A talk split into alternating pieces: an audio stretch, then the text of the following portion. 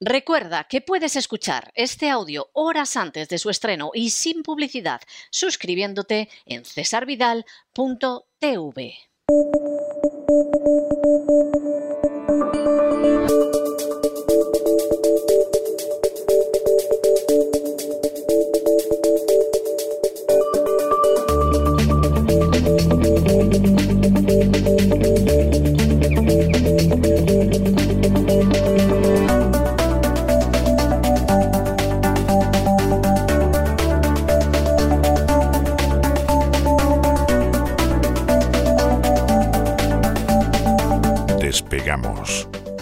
Lorenzo Ramírez.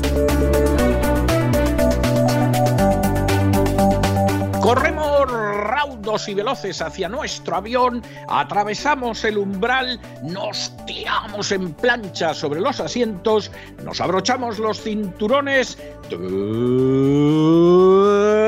despegamos y nos vamos elevando por los aires hasta alcanzar nuestra altura y nuestra velocidad de crucero. A mi lado, don Don Lorenzo, ¿qué hace usted así que parece Lorenz de Arabia, pero que se ha colocado usted en la cabeza, por Dios, el que fíe este? Porque es usted más bien moreno, pero si tuviera ojos claros pensaría que tengo a Peter O'Toole a mi lado. O sea, por favor, muy buenas noches, explíquenos usted. Buenas noches, don César, muy buenas noches. Hombre, más guapete era el actor. ¿eh? Que, aquí servidor, ¿eh? que puede tener... Claro, seguro que hay opiniones, pero en fin, está bien.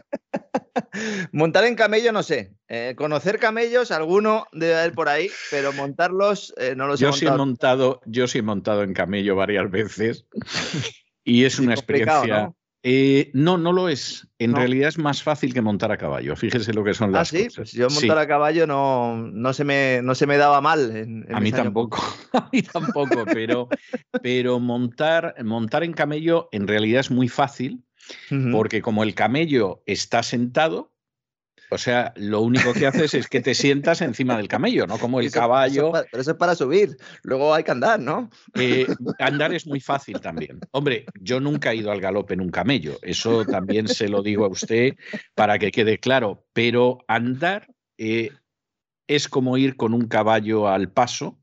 Bien es verdad que a mucha más altura, ¿eh? O sea, impresiona. Claro, ir en claro, camello claro. Verdaderamente impresiona pero, pero no, no, no, no, no, no es, no es más difícil que ir a caballo, no, no. En, le diría, insisto, que es más fácil.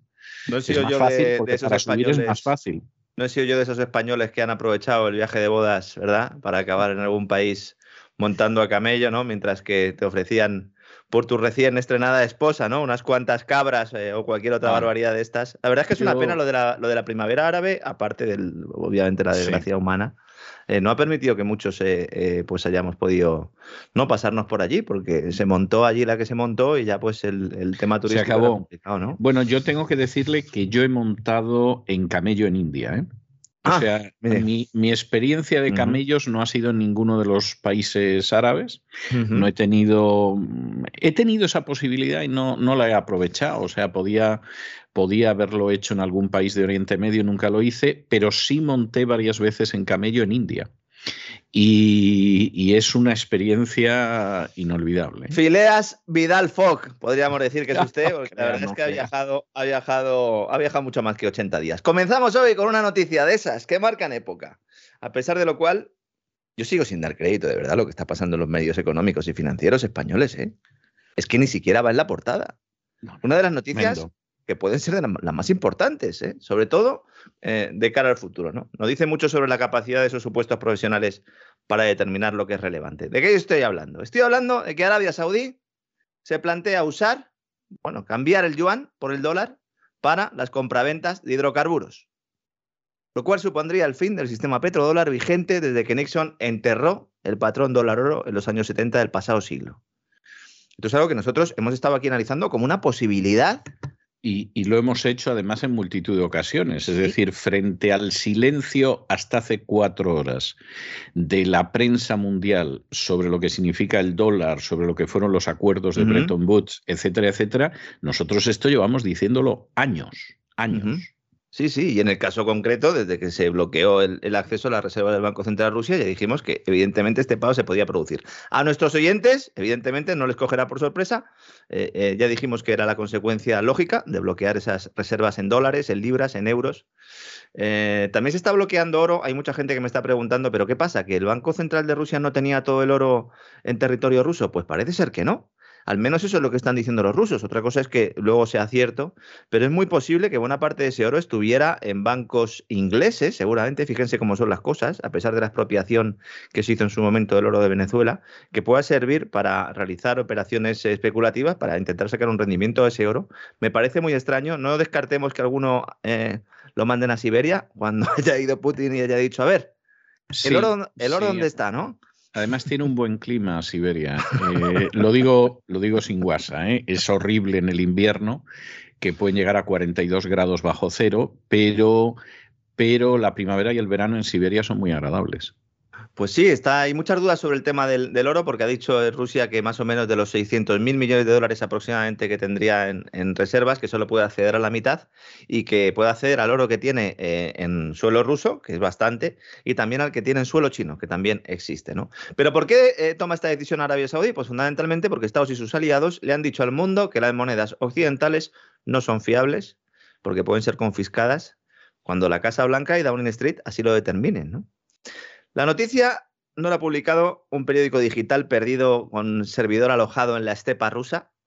Ha sido el Wall Street Journal, principal diario financiero de Estados Unidos y del mundo, y expone que Arabia Saudí está negociando con Pekín para fijar el precio de una parte del crudo, del petróleo, que le vende para que sea pagado en yuanes. Para el que no lo sepa, lo primero que hay que aclarar es que el dólar es la divisa de reserva en buena medida porque se usa en el mercado de hidrocarburos, de ahí lo de llamarlo petrodólar, pero ahora las tornas mm, parece que están cambiando. Cabe destacar que más de una cuarta parte del petróleo que sale de los yacimientos saudíes acaba en manos chinas, es decir, el porcentaje es importante. Pero recordemos que se está hablando de fijar una parte, es decir, no que todo el comercio de petróleo que haga Arabia Saudí sea en yuanes. Luego vamos a explicar eh, por qué es muy importante eh, esta precisión. ¿no? Estas conversaciones entre ambos países no son nuevas. Usted ahora ha mencionado que llevamos contándolo desde hace años. Es que estas conversaciones se llevan produciendo desde hace años. De hecho, en 2021 se intensificaron mucho. ¿Por qué? Porque llegó Joe Biden a la Casa Blanca. Efectivamente, efectivo wonder, que diría aquel.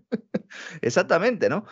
Joe Biden y Arabia Saudí nunca han terminado de hacer buenas migas. ¿eh? Es uno de los presidentes de Estados Unidos que más roces ha tenido con Arabia Saudí y sobre todo después de, que él tuviera clara, primero la salida de Afganistán, que no le gustó nada a los saudíes, y luego la estrategia de la OTAN en el este de Europa, con un Biden agitando la dispero al poco de tomar posesión y eh, añada usted una posición de equilibrio en Oriente Próximo que implica que no machacamos del todo a Irán porque Irán al final tenemos que reconocer, aunque no lo digamos, que es el contrapeso de Arabia Saudí. Esa es una de las razones que, han puesto los, saudíes también sobre la mesa, el, tema, el tema de Irán.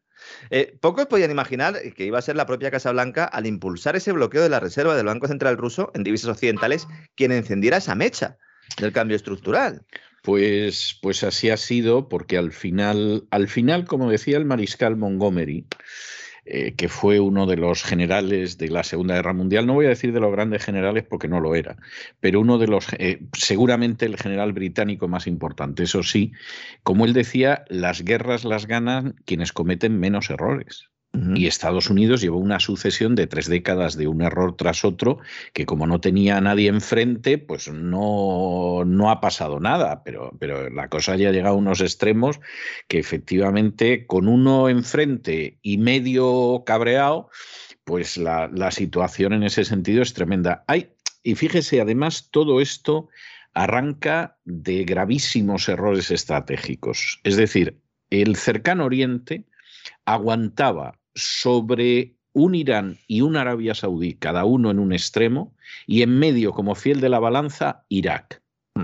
Entonces podía tener una dictadura repugnante, que por cierto durante mucho tiempo fue una dictadura amiga de los Estados Unidos, hasta, porque la pudieron lanzar contra Irán. Hasta que el señor Hussein también quiso cambiar la moneda en la que se vendía el petróleo. Y ahí la cosa ya se consideró que se pasaba de castaño oscuro mm. o de negro petróleo y entonces mm. la cosa acabó como acabó. Pero claro, en el momento en que ese fiel de la balanza, que es Irak, lo pulverizas, pues te encuentras con dos potencias islámicas rivales, que las dos aspiran a llevarse, no voy a decir el santo y la limosna, porque son musulmanes, pero bueno, el equivalente islámico a eso.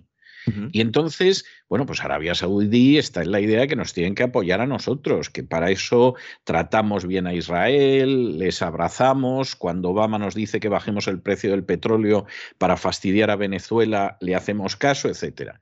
Y ahora empieza usted a darse piquitos con Irán. Pues no. Decíamos, decíamos la semana pasada que no le cogían el teléfono a, Joe Biden, que quería hablar del tema del petróleo. Dos días antes de la reunión de la OPEP Plus, de la, del cártel petrolero eh, manejado por Arabia Saudí y Rusia, eh, la Casa Blanca intentó ponerse en contacto con Arabia Saudí para intentar conseguir que de alguna manera se aumentara el volumen de petróleo que se está poniendo en el mercado para que redujera la presión, la presión alcista y no es que le dijeran que no, es que no le cogieron el teléfono al presidente de Estados Unidos.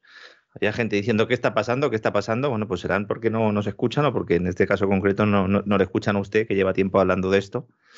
Hoy se han dado muchos cuenta en Estados Unidos, porque Wall Street Journal planteaba justo lo que acaba de explicar usted. Textualmente dice el artículo, que las fuentes, dice que confirman a Wall Street Journal, que son unas fuentes o del Pentágono o de Arabia Saudí directamente, que están descontentos con los compromisos de seguridad adquiridos por Estados Unidos durante décadas para proteger al reino, diciéndole, oye Joe, esto nos lo hemos aquí trabajado durante décadas y ahora tú en un año y medio nos las estás liando. ¿Y a qué compromisos se refieren? Pues los citan expresamente ese acercamiento de la administración Biden para llegar a un acuerdo con Irán, cambiando energía nuclear por petróleo. Básicamente por eso lo ha sacado de la, del cajón, ¿no? Eh, Joe Biden, sobre todo en las últimas semanas. Una cuestión a la que también se oponen los israelíes, como explicó también usted ayer. Los saudíes también se quejan de la falta de apoyo de Estados Unidos en su intervención en la guerra civil de Yemen, que esta es otra. Aunque poca gente lo sepa, Yemen está siendo masacrado con la complicidad de la OTAN. No, no, totalmente. Vamos, con, la complicidad, el respaldo, el apoyo y el aplauso. Encima los saudíes dicen que es poco lo que le están apoyando, que quieren más, que quieren más apoyo. ¿Mm? Porque al final Yemen, donde más del 60% de la población sobrevive en un sentido literal por la ayuda internacional humanitaria, es decir, fundamentalmente pues ACNUR y todo este tipo de entidades de Naciones Unidas, sin embargo no se rinde. Y claro, Arabia Saudí lo que quiere es que se acabe rindiendo y no están por la labor de rendirse. Aunque Arabia Saudí no para de perpetrar de manera sistemática crímenes de guerra en el Yemen con el respaldo clarísimo de la OTAN. O sea, es que eso no, salen, eso, no salen en la tele.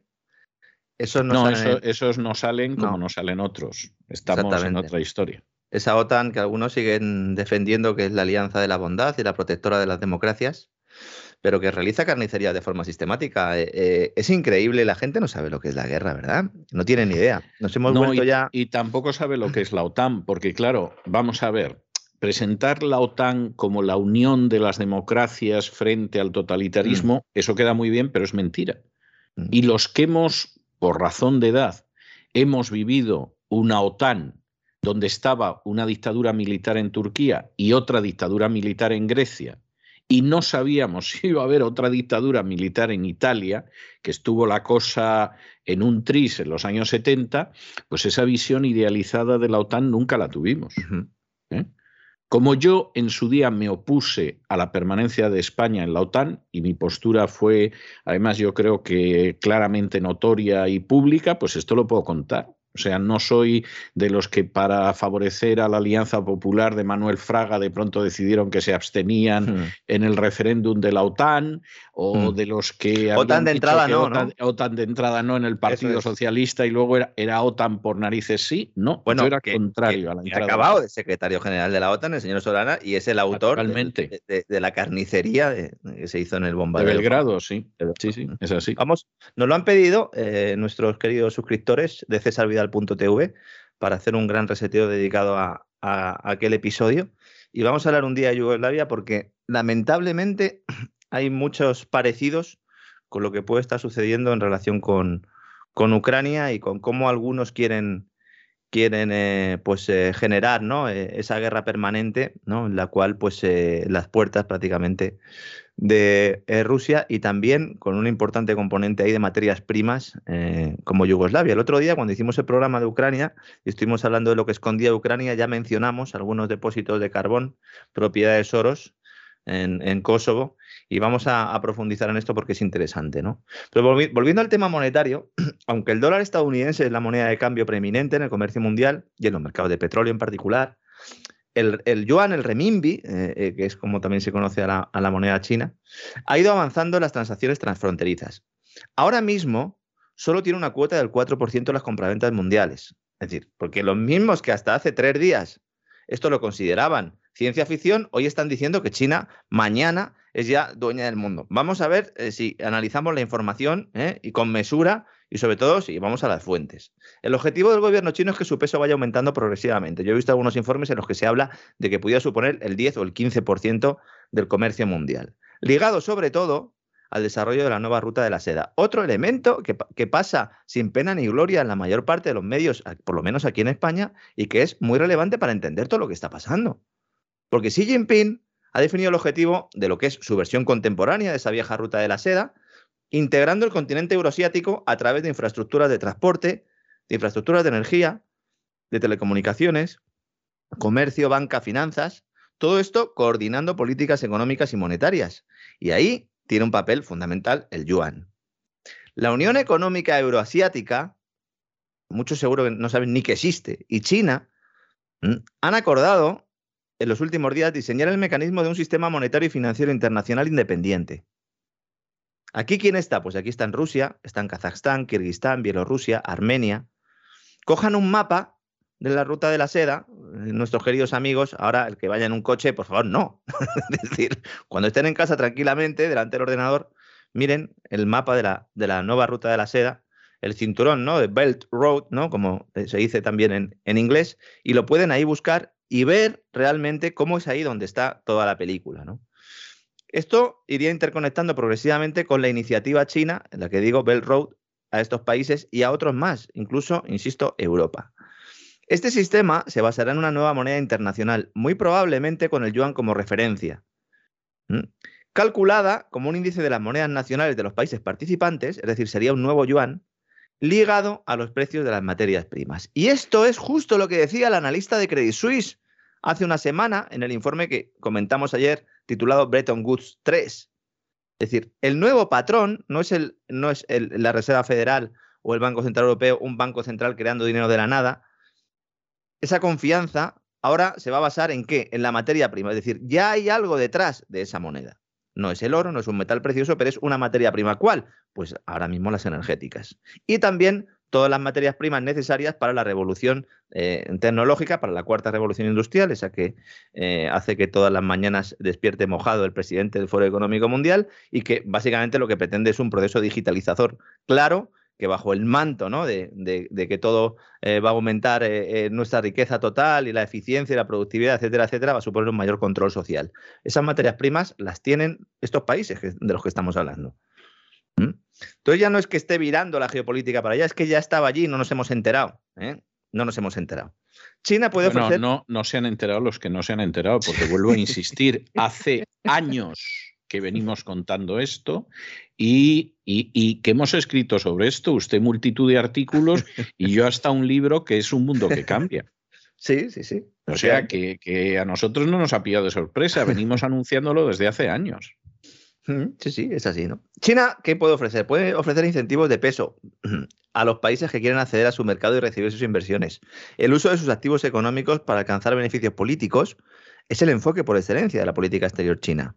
Y aquí el yuan tiene un papel fundamental. Una divisa tiene que tener detrás un país que no se meta en muchos fregados, eh, que más o menos tenga un sistema económico estable, que no tenga mucho déficit. Aquí el Banco Central de China va a tener que trabajar mucho porque eh, ha realizado expansiones cuantitativas exactamente iguales que las de Occidente. Entonces vamos a ver cómo solventa su crisis de deuda, la crisis de deuda por la que está atravesando ahora la economía china, porque será importante. A partir de ahí, si sienta las bases, puede eh, tener muchas opciones en el ámbito monetario. Es un proyecto a largo plazo, pero ahora con el bloqueo de las reservas del Banco Central ruso, insisto, cambia las reglas del juego monetario mundial. Algunos dicen que esto, esta situación no es un game changer, como, como se dice en Estados Unidos, un, pues algo que cambia las reglas del juego, pero es una oportunidad que los chinos no van a desaprovechar. ¿eh?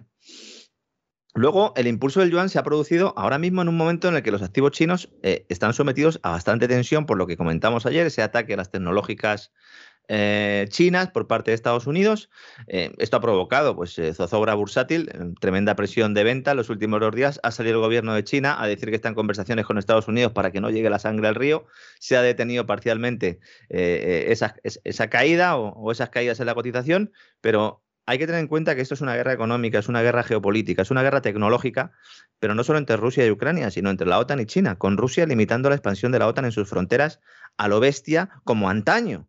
Pero hay otros, hay otros elementos ¿eh? aparte, ¿no? Bueno, digo a lo bestia, si, si Rusia hubiera sido, eh, si Solano hubiera estado el presidente de Rusia, seguramente eh, Kiev eh, la habrían arrasado en, en, los dos o tres primeros días, ¿no? Porque precisamente por lo que siempre se ha caracterizado la OTAN es por bombardear también civiles. Yo lo siento mucho, pero es que hay que saber algo de historia.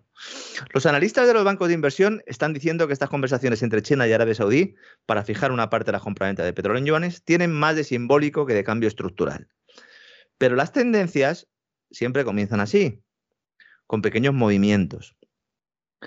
He leído a algún gestor de inversión esta mañana que decía que ni siquiera la noticia era real. Bueno, lo publicaba su amado Wall Street Journal. Es cierto que se trata de un movimiento de los saudíes para recordarles a Estados Unidos que en cualquier momento pueden inclinar la balanza en contra de los intereses de la Casa Blanca. ¿Mm? ¿Van de farol los saudíes? El riyal, la moneda de Arabia Saudí, está vinculado al dólar.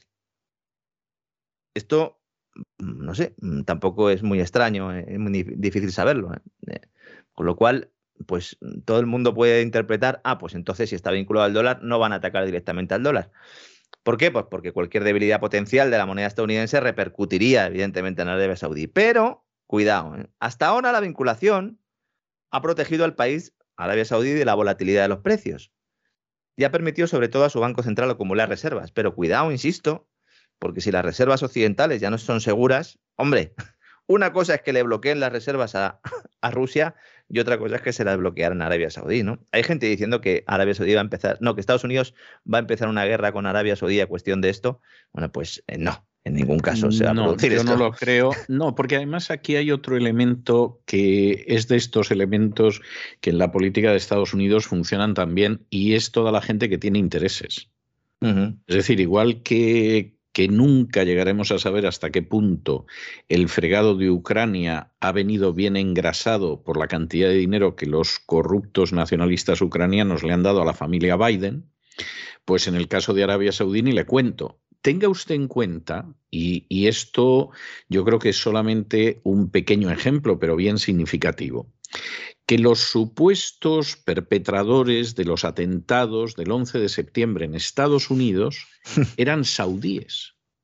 Y no ha habido manera de que ningún juez haya podido investigar la supuesta implicación de la embajada saudí en los atentados. Es decir, eso se ha bloqueado sistemáticamente desde Bush hasta Trump. Trump coincidió, eh, concedió que esa investigación se abriera, pero a, a, día de hoy yo creo que está absolutamente paralizada de nuevo bajo la administración Biden. Entonces, si algo tan emblemático como esos atentados no ha querido nadie entrar en la participación saudí, eso le dice a usted el peso de los saudíes en este país. Y yo le puedo decir que yo he llegado a universidades que nadie pensaría que por la universidad que es y el lugar donde mm. se encuentran, etcétera, son proclives a dejar actuar a los saudíes. Oiga, su primer donante era Arabia Saudí y estaban encantados de la vida. Durante los días siguientes a los atentados de, de Nueva York y de Washington, también no solemos olvidar, Arabia Saudí supervisó la evacuación inmediata de Estados Unidos de 24 miembros de la familia Osama Bin Laden, con el consentimiento del FBI y la ayuda del gobierno saudí. Y esto no lo cuenta ningún, ningún medio conspiranoico extraño. Esto lo dijo el New York Times. ¿Eh? 15 de los 19 supuestos piratas aéreos eran saudíes. Entonces, ¿eh? efectivamente, Dice, decía el London Times también, decía, la partida de tantos saudíes preocupó a los investigadores estadounidenses. Dice, pues creían que posiblemente algunos de ellos poseían información sobre los piratas aéreos. claro, los agentes del FBI pidieron comprar los pasaportes, incluidos los de la familia real, y le dijeron que tururú. ¿eh? O tararí que te vi. Arabia Saudí, señores. Sea un farol o un movimiento estratégico, o ambas cosas a la vez, lo que es indudable es que China ha hecho de la internacionalización del yuan una de sus principales prioridades. Y países como Rusia, como India, vamos a hablar ahora de India, de Arabia Saudí, pues han tratado de incluir en sus sistemas financieros pagos que no sean en dólares para reducir su dependencia de Estados Unidos. Claro, con las sanciones impuestas este año a Rusia y la posible devastación económica eh, eh, derivada, por lo menos a corto plazo, de su aislamiento, pues esto ha provocado una, ha generado una nueva sensación de urgencia en estos países, ¿no? Que ahora piensan en alternativas. Vieron el yuan o bien en esa cesta de divisas de la cual se vuelve a hablar ahora, que algunos ven como un embrión de una moneda global, pero que yo creo, por, por el tono de las conversaciones, es que esta cesta de divisas en realidad va a ser una manera de utilizar el yuan y de permitir ¿no? un tipo de cambio establecido, fijo, entre esas divisas, eh, pero sería el yuan el que mandaría, ¿no? Yo creo que eso, eso está más claro que el agua. Es decir, luego, pues sí, puede ser el rublo, la rupia, etcétera, pero ahí quien manda es el yuan. Y, y eh, demos gracias de que de momento ese, ese nuevo sistema de tráfico monetario no tiene el respaldo del oro. Porque como tuviera el respaldo del oro, vamos, yo eh, utilizaría ya los dólares que tengo en casa para encender un fuego en el que quemar las hojas del jardín. ¿eh? Claro, aquí la cuestión sería determinar realmente el, el, oro chino, si lo tienen los chinos, si es todo el, todo, todo lo que brilla en este caso es oro, o es oro todo lo que reluce. Habría que ver, porque hay mucha gente que piensa que, esas cifras eh, no son ciertas. Nos tendríamos que creer también las de la Reserva Federal o las del Banco de Inglaterra, pues no lo sé. Eh, efectivamente, ahora con, todo el tema que se ha producido en Rusia y con el bloqueo de la Reserva del Banco Central de Rusia, pues se ha visto que buena parte de ese oro no lo tenía eh, Rusia en sus cámaras, en sus, en sus silos, donde, donde los tienen guardados, buena parte de ellos, otra no. Pero bueno, evidentemente, en el momento en el que se pudiera plantear un respaldo, aunque fuera parcial, de cualquier divisa con el oro, pues eh, eso sí que sería un game changer. Aunque, insisto, yo era muy. Eh, eh, pensaba que esto era una opción muy posible, pero viendo cuál es la sucesión de acontecimientos que se han producido y, sobre todo, cómo las materias primas cobran una importancia superior a la que han tenido en toda crisis, porque siempre al final de todo ciclo económico hay un alza del precio de las materias primas. Aquí no estamos hablando de que sea un alza que se produzca solo por, porque estemos a final de ciclo y porque eh, pues haya habido una expansión monetaria importante y porque ahora haya escasez, sino simplemente porque es que hay un cambio de proveedores a nivel mundial, hay un, giro eh, hacia, hacia pues todo lo que es Asia y, bueno, yo creo que con las materias primas, ligando la moneda a la materia prima va a ser suficiente para poder conseguir esos objetivos y que no será necesario eh, acudir al oro. No obstante, China y Rusia llevan comprando oro desde hace mucho tiempo, eh, sabiendo que este escenario se acercaba, la Reserva Federal también. Nosotros en España lo vendimos a cuatro pesetas. Lo vendimos, a ver, además se lo vendimos a, a Rusia en la época de Solves, que decía que iba a bajar el precio. Yo en fin, no voy a hacer comentarios porque me cuesta creer que Solves, a pesar de que fue un pésimo ministro, eh, fuera tan tonto, ¿no? Pero hay un elemento muy importante. Eh, Rusia siempre ha tenido muy claro antes y después de la Unión Soviética y durante la época de la Unión Soviética, que el oro es muy importante es muy importante. Tanto es así que en la conferencia de Bretton Woods del año 44, de la que, últimamente no se nos cae de la boca ni a usted ni a mí, en esa conferencia de Bretton Woods, donde Estados Unidos impone el dólar como moneda de intercambio universal, la Unión Soviética lo acepta en parte porque allá los capitalistas con sus historias, pero en parte porque la Unión Soviética impone que el dólar esté vinculado al patrón oro. Es decir, si efectivamente el dólar va a estar vinculado al patrón oro, es crear un nuevo patrón es crear un nuevo, patrón oro-dólar. Exactamente, lo cual salta por los aires en el 71 con Nixon, porque Vietnam está costando ya tanto dinero que no hay manera de seguir vinculando el dólar a, lo que es el, el, patrón oro. Yo estoy convencido de que los historiadores del futuro, salvo que Cristo regrese antes, pero los historiadores del futuro, cuando analicen todo lo que ha sido el proceso de hegemonía americana, seguramente llegarán a la conclusión de que ese proceso de hegemonía empezó a debilitarse tremendamente en los años 60 con Vietnam, con los gastos salvajes de Vietnam que dejaron una serie de problemas sociales irresueltos porque no había dinero, porque se estaba gastando en la guerra, y cuando empieza además una nueva política monetaria en que el dólar son papelitos, que todos aceptamos que tienen valor.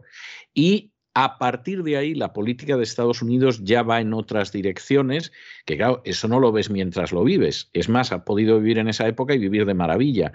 Pero cuando uno ve, por ejemplo, la cantidad de horas que desde esos años tiene que trabajar la clase media para vivir, la manera en que cambia el mercado de trabajo, etcétera, etcétera, mirado con perspectiva histórica, uno se da cuenta de que el declive del bienestar de Estados Unidos, aunque luego inventaran cosas interesantes que todos tenemos en casa, etcétera, empezó precisamente con Vietnam tuvo un golpe tremendo cuando se abandona el patrón oro y bueno, como usted sabe, porque nos reunimos todos los lunes en el Así fue España, pues hombre, los imperios aguantan décadas y a veces siglos después de eso, pero sabes el momento en el que las cosas empezaron a torcer.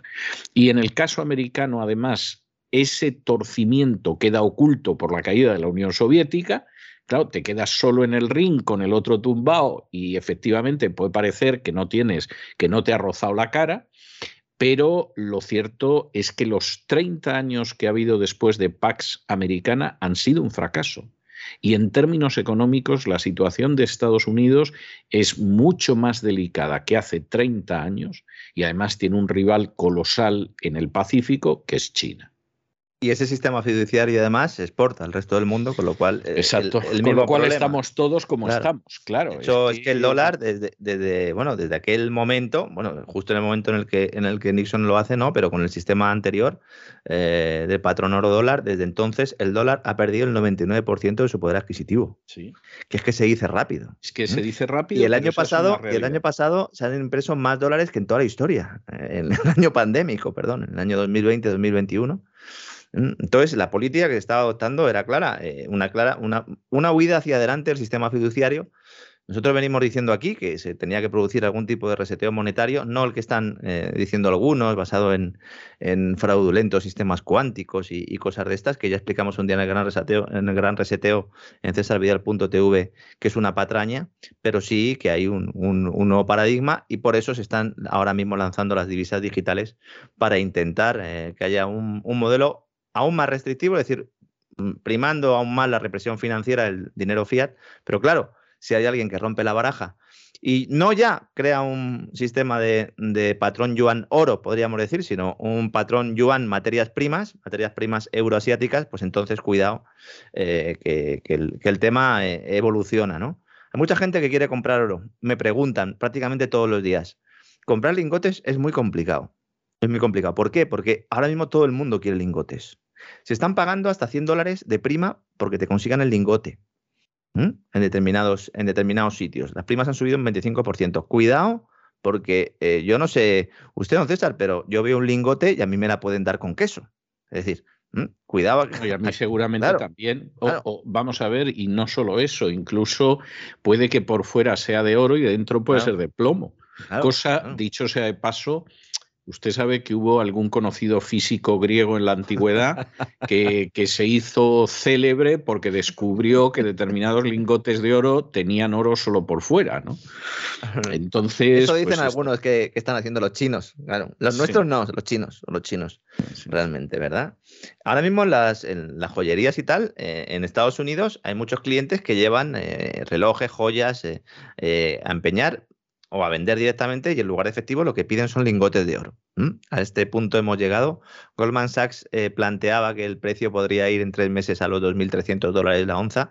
Este precio ha estado intervenido precisamente por las operaciones fraudulentas de los sospechosos habituales, entre ellos de Goldman Sachs y de otros bancos de inversión y gestoras que se han dedicado pues, eh, a manipularlo para que no se viera la ficción monetaria eh, existente y entonces, por lo tanto, pudieran seguir trincando dinero fiduciario de los bancos centrales tradicionales. ¿no? Antes hemos mencionado el tema de la India. La India es quien está trabajando ahora mismo más a fondo para encontrar vías alternativas para seguir comerciando con Rusia. De hecho, eh, Rusia le ha dicho, mira, eh, yo también estoy buscando... vías alternativas. claro, claro. Claro. Claro yo tengo muchos productos, tengo una amplia gama, el acceso a los mercados occidentales se ha cortado por las sanciones, ¿vosotros en qué me vais a pagar? Porque si me vais a pagar en dólares, complicado. Dice, bueno, todavía te podemos pagar en dólares, pero ¿y si en algún momento te secan y te sacan ya del sistema SWIFT para eh, algo que, bueno, los hidrocarburos no están incluidos, pero el resto de materias podrían estarlo. Entonces, ¿qué va a hacer el gobierno de la India? El gobierno de la India le ha dicho a Putin que no se preocupe, que van a usar el rublo y la rupia, que no van a usar dólares en ningún caso. Se han puesto a trabajar ya los bancos indios para ver cómo se puede hacer esto. Los exportadores indios están a la espera de recibir pagos por valor de unos 500 millones de dólares al cambio que se retrasaron debido a las sanciones impuestas a los bancos rusos. Es decir, se le pone sanciones a los bancos rusos y los que se quedan sin cobrar son los indios que le habían vendido los productos a Rusia, porque hay un comercio bilateral. Según el mecanismo propuesto por el gobierno indio, el rublo podría depositarse en un banco indio después de ser convertido en rupias y viceversa. Es decir, se están creando sistemas alternativos para el comercio internacional en cuestión de días.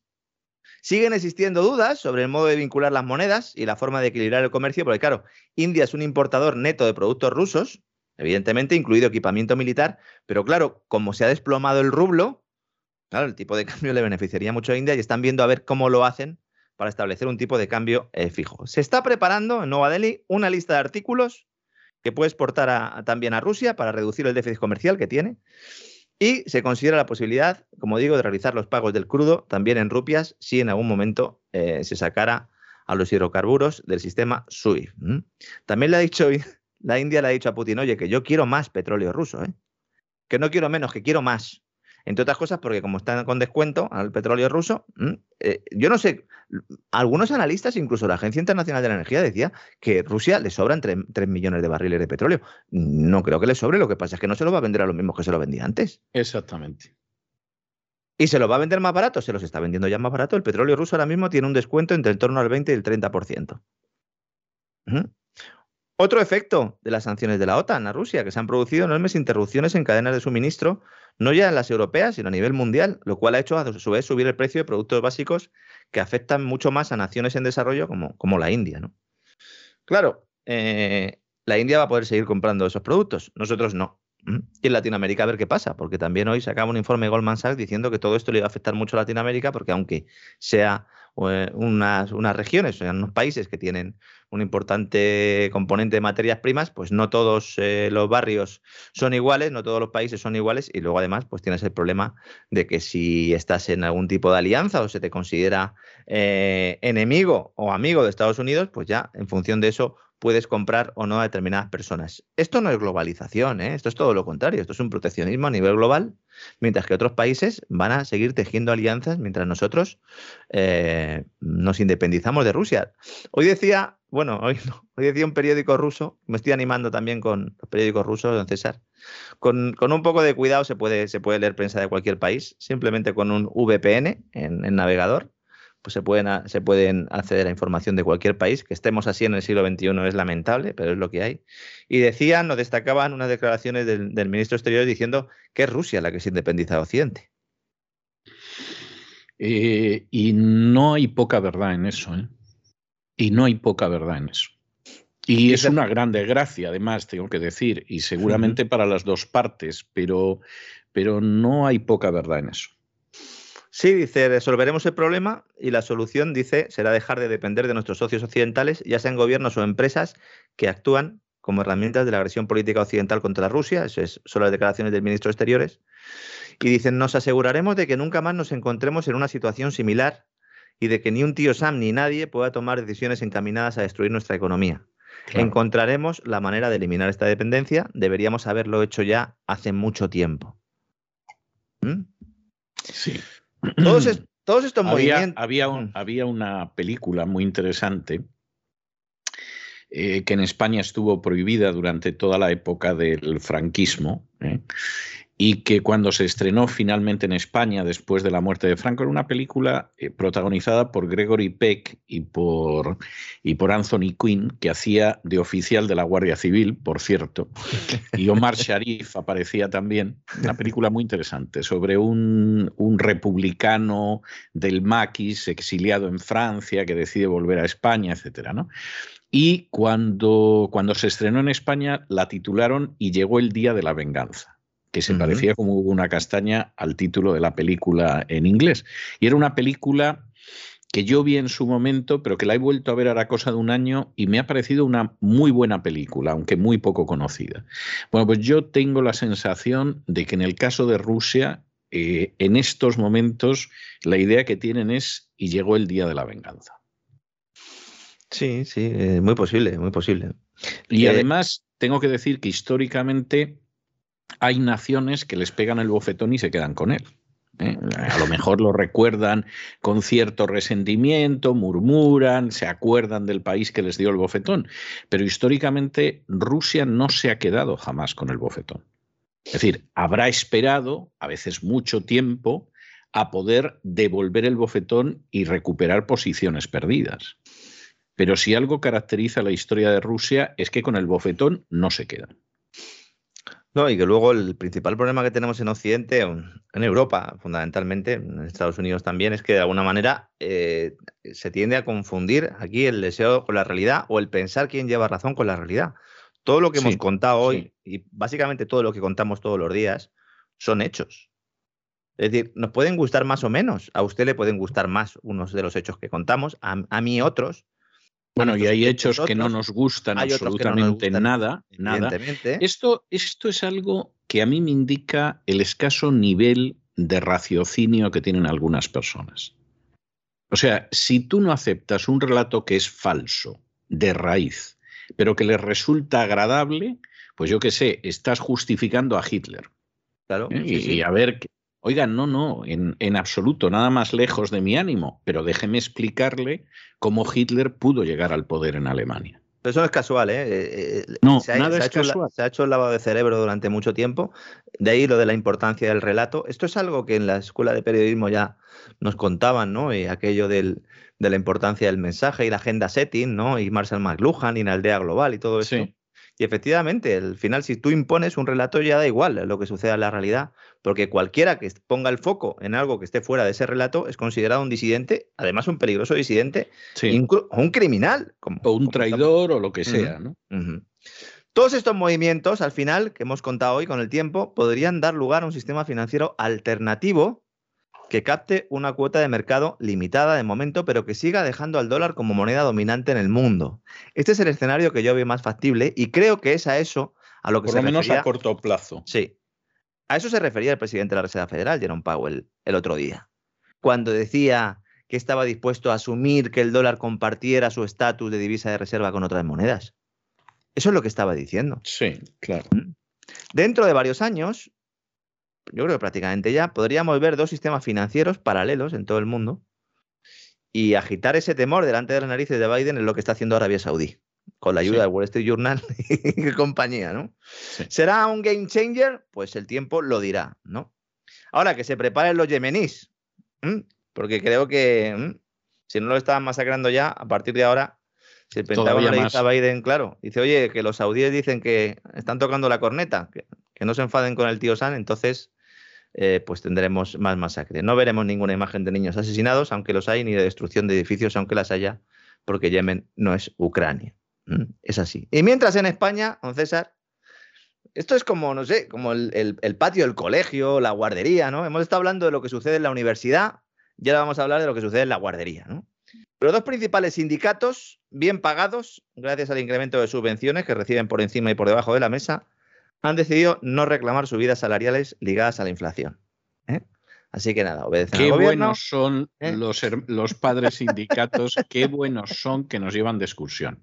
Oiga, eh, pero usted, usted no dice que, está ahí para defender a los trabajadores. usted no, claro. ¿Cuál es su papel? ¿no? Obedecer al gobierno, efectivamente, tranquilizan a las grandes empresas que no van a tener que luchar en la renovación de los convenios colectivos. Claro, efectivamente, desde un punto de vista técnico de control de inflación, esto tiene sentido para no alimentar la diabólica espiral precios-salarios. Pero es que esto debería haberse detenido antes. y esto es de lo que nadie habla. ¿Y por qué no se ha detenido? Pues en buena parte por esa complicidad de los sindicatos, que han garantizado esa mal llamada paz social con gobiernos del PP y del PSOE, ¿eh? porque hay mucha gente que dice, no, es que los sindicatos salen a la calle con los gobiernos del PP. Sí, pero ni por asomo lo que tendrían que salir y sobre todo no piden lo que tendrían que pedir. Porque en ningún momento han pedido reducción de gasto público, todo lo contrario, más gasto público. Deuda eterna, deuda pública eterna. La configuración de ese bienestar del Estado. Esa política energética suicida. Esa petición de ayuda permanente al Banco Central. Todo esto es lo que causa la inflación, señores. Y de todo esto, por pues, los sindicalistas de comisiones sobre la UGT no han dicho ni mu, ni pío. Hoy alguien en las redes sociales decía que Comisiones Obreras debería cambiarse el nombre y dejarlo solo en comisiones. Está bien, está bien visto. Y por supuesto a los de UGT habría que quitarle la T de trabajadores. Unión General serán, pero de trabajadores lo dudo mucho. Nos van a vender, claro, esto no lo van a contar así en el telediario, nos van a decir que los sindicatos, eh, por sentido de Estado, y como estamos en una economía de guerra, van a aceptar, contra su voluntad, que el poder adquisitivo que se pierda este año, equivalente a la diferencia entre la inflación media con la que termina el año y la subida salarial efectiva de 2022, pues se pueda recuperar en los dos años siguientes, en 2023 y 2024. ¿Mm? Se da por hecho que, dado los altos precios de este año, el IPC tendrá a moderarse e incluso bajar en los dos años siguientes. Tururú. Si bajan los precios, será porque haya una recesión o depresión de caballo y entonces a ver quién sube sueldos en España. ¿Mm? Si hay depresión no puedes subir sueldos, muchacho. Sobre todo si tienes una tasa de paro de país subdesarrollado, como es el caso de España. Yo creo que en lugar de decir que voy a variar ¿no? este concepto, España eh, podría convertirse en un país en vía de desarrollo. ¿eh? Cuidado que en la historia hay veces en los que se dan pasos atrás. Eso me lo está enseñando usted los lunes en Así fue España. Pero es que es verdad. Es que, mm. es que es cierto, históricamente la idea esa del progreso indefinido, etcétera, que suena muy bien y además era algo que le gustaba mucho a los ilustrados del siglo XVIII, que tuvieron buenos aportes, pero también otros que no, es, es falsa.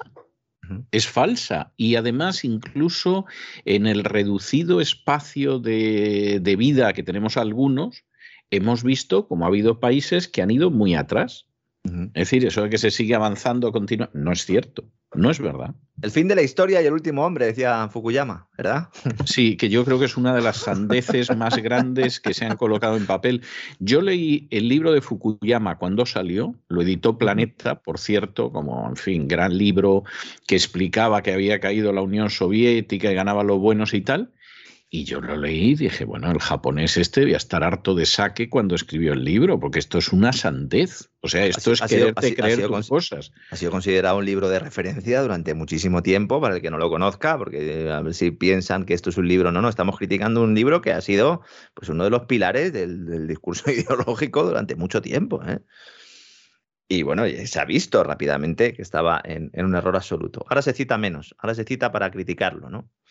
Eh, bueno, incluso él ha escrito algún artículo largo, que casi es un librito, para justificar que, bueno, eh, Fukuyama, todo lo que no se ha cumplido, eh, se dedica a escribir cosas en las últimas décadas para mostrar que sí.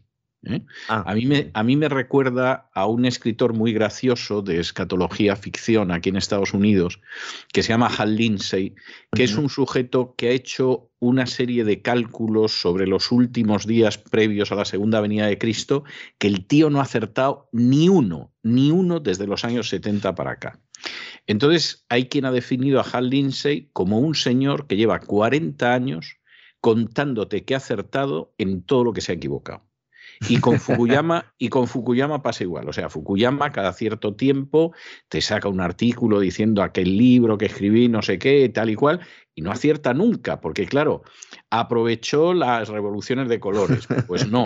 ¿Aprovechó las primaveras árabes? Pues tampoco. Este es el de la agonía del planeta Tierra, ¿no? Es que... E, exactamente, Hal Lindsey es el de la agonía del gran planeta Tierra, efectivamente, que es una de las sandeces más grandes que se han puesto en papel. Oye, pero el tío es popular y a pesar de que no ha acertado nada, pero nada, en más de 40 años, cada vez que se produce una crisis en Oriente Medio, hay gente que se pone a repetir las pavadas de Lindsay, ¿no? Sin saber en muchos casos que el primero que las escribió fue Lindsay. Y con Fukuyama, a otro nivel muy superior, porque claro, Fukuyama es otra historia, pasa lo mismo. Entonces, Fukuyama lleva pues 30 años que cada vez que hay un resquicio de que lo que él dijo se cumple, que no se cumple jamás, te dice, esto es lo que yo dije, ¿no? La, la última que ha escrito es de hace cosa dos o tres años. Y, además creo que la ha publicado en español Alianza, si no me falla la memoria. Bueno, pues es que no. O sea, es que todo el discurso de Fukuyama se lo creyeron los que se lo querían creer, pero no es verdad y, ha sido desmentido una y otra y otra vez durante los últimos 30 años. Era uno de los libros de cabecera, además, que llevaban en sus vuelos todos los que se dedicaron a saquear Rusia con la complicidad de Boris Yeltsin, justo después de la eh, publicación sí, bueno, Tiene, tiene lógica, claro, porque tú se lo contabas, llegabas a los rusos y les decías, mire, que se acabó la historia y a ustedes les ha pasado esto. Eso a los rusos, en términos generales, les debía importar un sí, se la traía un poco al pairo. Les traía sin cuidado, pero luego el dinero que se repartía entre los oligarcas rusos, las empresas británicas y las americanas, saqueando, robando y expoliando Rusia, eso sí que era más mollar y más convincente. Hablando de dinero expoliado, don César, ¿eh? para cuando mucha gente dice, bueno, ¿y la inflación realmente esto a quién le beneficia? Pues fundamentalmente a Hacienda. Fundamentalmente a Hacienda. La inflación en España, solo en España, le ha costado a los contribuyentes más de 14.000 millones de euros desde 2008 solo en el impuesto sobre la renta solo en el impuesto sobre la renta. Estamos hablando de 700 euros por declarante a pagar. ¿Por qué? Porque desde 2008 hay un modelo de impuesto sobre la renta, IRPF, puesto en marcha por Zapatero, que ninguno de los sucesivos gobiernos posteriores modificó y que no actualiza la tarifa ni el resto de los elementos de este impuesto, lo que ha ido alterando este tributo en función de la evolución de los precios. Solo el año pasado Hacienda ha ingresado 4.110 millones de euros de más en el IRPF por la inflación. Es una subida de impuestos en frío, se llama, aunque a nosotros nos quedamos muy calenticos, ¿verdad?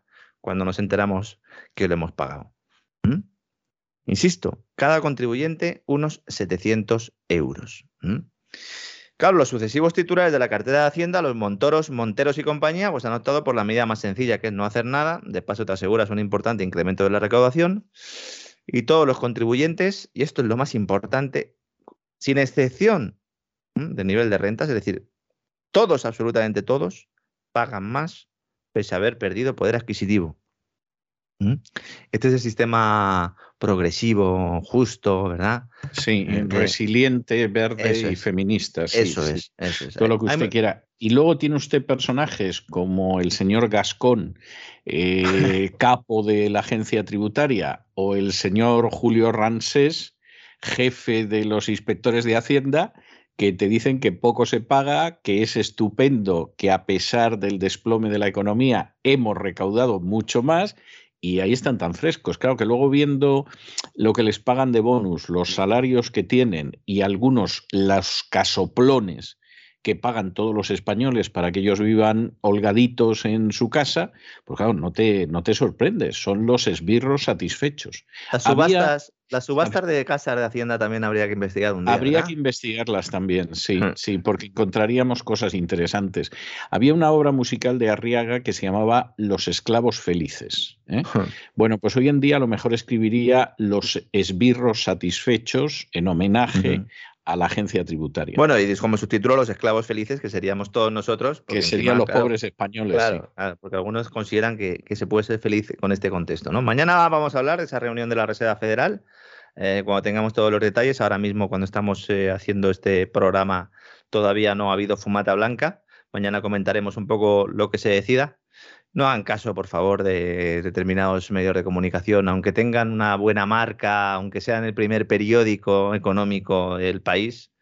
En nuestro caso, en España, por ejemplo, pasado 14 de marzo, eh, el diario Expansión titulaba ¿Qué hacer en bolsa ante el riesgo de guerra nuclear? Dos puntos, comprar. Bueno, yo creo que con, esto hace falta valor, decía aquella canción. Hace falta valor. ¿eh? Todo esto se ilustra con una fotografía mm, de una bomba nuclear estallando. y pone el optimismo de los analistas ante el conflicto de Ucrania llega incluso a los escenarios más extremos. Evidentemente, esto sí que es un escenario. Falta valor, de verdad. ¿eh? O sea, es que es que yo veo esto y dices, ahí hay que echarle valor, ¿eh? por no decir otra palabra más malsonante. El foco del día es la sección donde va esto. El foco del día se llama. Sí. Mm, vamos a dejarlo. Impresionante, es impresionante, de verdad, que es una de esas cosas que me parecen impresionantes. Hombre, a lo mejor está bien comprar, comprar porque así el que tiene el búnker, que es el que se va a salvar, pues eh, no sé, de alguna manera pues eh, se apuesta. No, es que se van, a, se van a salvar los del búnker, o sea, esto no tiene, no tiene más vuelta de hoja, vamos, o sea, es que el que no se haya dado cuenta de que se salva el del búnker es que no se ha dado cuenta de nada. Mañana hablaremos de Jerome, que seguro que también tiene un búnker para él solo. Espero que no lo tenga que compartir con nadie de la, de la red de Epstein, porque entonces a lo mejor, casi mejor no estar en el búnker, don César. Eh, sobre todo si tienes ciertas edades, más vale que, no estés. Desde luego es, es terrible. Menos mal, menos mal, eh, don Lorenzo, que nos tomamos las cosas, como decían algunos, con grano salis pero, pero verdaderamente qué terrible, qué terrible es lo que estamos viendo. ¿eh? Es terrible, pero si nos quitan las ganas de vivir, si nos quitan el, el, hacer bromas, si nos quitan el, creer a las personas que tenemos al lado, si nos quitan la esperanza, si nos quitan el dejar de mirar a, Dios y si nos quitan todo eso, entonces han ganado de verdad. ¿eh? Eso, es lo que, no puede ser. eso es lo que no eso es lo que no puede ser. Eso es lo que no puede ser. En fin, eh, muchísimas gracias por todo. A usted siempre, un abrazo, don César. Y, y en fin, nos volvemos a encontrar mañana, Dios mediante. Hasta mañana, don César. Hasta mañana.